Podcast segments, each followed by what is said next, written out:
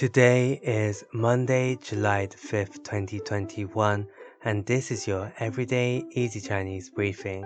大家好，我是林老师, and in under 5 minutes every weekday, you'll learn a new word and how to use this word correctly in phrases and sentences.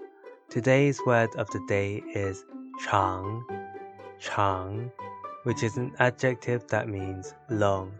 Let's practice by making different words, phrases, and sentences with 长.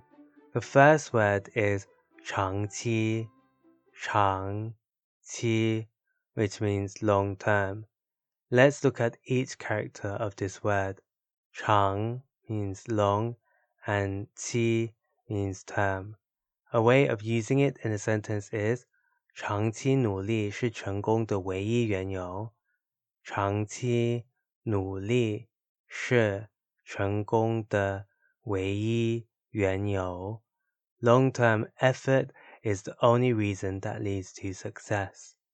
Another word or famous wonder we can create with 长 is 长城,长城, literally meaning long wall. Changcheng refers to the Great Wall of China. A way of using it in a sentence is 你去过长城吗？你去过长城吗？Have you been to the Great Wall? Finally, we can create the word 延长,延长, which is a verb that means to extend. A way of using it in a sentence is 他申请延长签证有效期。他申请延长 签证有效期。He applied to extend the expiration of his visa. That's a very common situation you may have if you move to study or work abroad in China. Today, we looked at the word 长, which is an adjective that means long, and we created other words using it.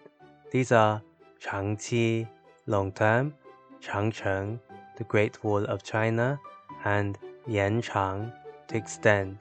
To see this podcast transcript, please head over to the forum section of our website www.everydayeasychinese.com where you can find even more free Chinese language resources.